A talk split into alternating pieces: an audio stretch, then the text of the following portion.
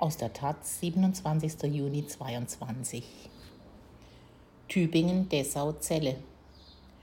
Der Podcast Schwarz-Rot-Blut widmet sich Fällen rechter Gewalt, die nicht so stark im kollektiven Gedächtnis verankert sind wie Mölln oder Halle. Von Lale Artun. Solingen, Mölln, Rostock, Lichtenhagen. Wenn diese Ortsnamen fallen, ist klar, worum es geht. Um rassistische Gewalt. Es gibt diese Taten, die zum Fanal wurden.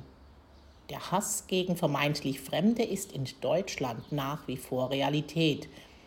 Ja, er schlägt auch in Gewalt um. An den Motiven der Täter konnte, auch wenn es der eine oder die andere versuchte, letztlich niemand zweifeln.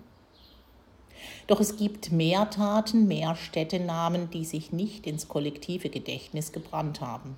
Tübingen, Dessau, Duisburg, Kolbemoor, Celle. Die Liste ließe sich wohl endlos verlängern. Auch dort wurden Taten an Menschen verübt, die als fremd gelesen wurden. Dass ihre Geschichten oft nicht die gleiche Aufmerksamkeit erfuhren, liegt wohl auch daran, dass Ermittlungsbehörden und Gerichte die Angriffe nicht als rassistisch motiviert einstuften. Obwohl Betroffene von einem solchen Tatmotiv überzeugt waren und Indizien darauf hindeuteten. Sieben solcher Fälle stellt der Podcast Schwarz-Rot Blut von WDR und Cosmo in je einer Folge vor. Taten aus den frühen 1980er Jahren sind darunter und solche, die in den letzten Jahren verübt wurden.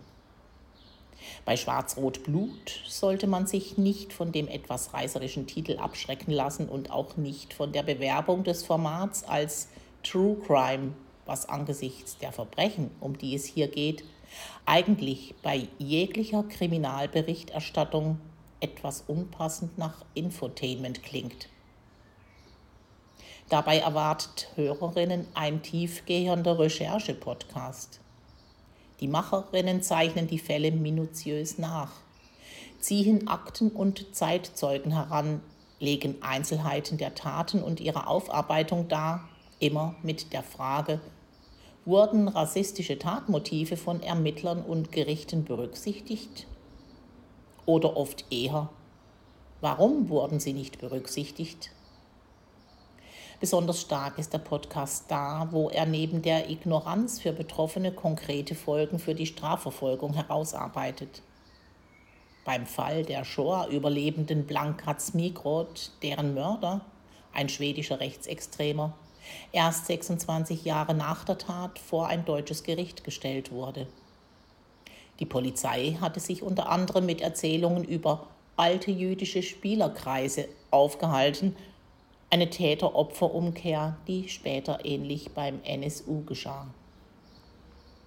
Oder bei Carlos Fernando, der als Vertragsarbeiter aus Mosambik in die DDR kam und nach der Wende in den vermeintlich sicheren Westen zog, wo er 1999 von einem Rechtsextremen erschlagen wurde.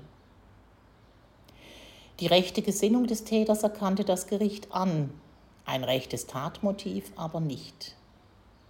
Das Mordmerkmal der niederen Beweggründe sah er somit nicht erfüllt. Die Täter haben außerdem nicht vorsätzlich gehandelt. Fernando also nicht töten wollen.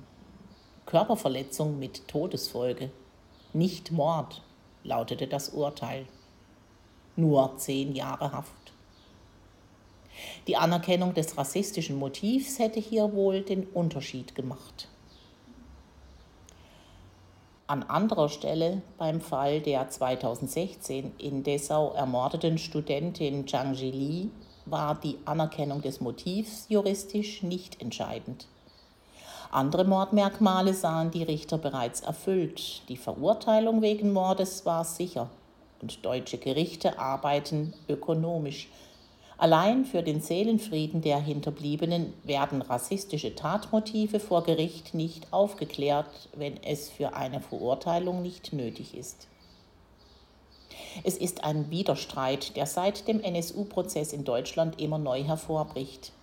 Wie pragmatisch darf oder muss die Strafjustiz arbeiten, wenn es um politisch motivierte Taten geht, die die Gesellschaft in ihrem Innersten berühren?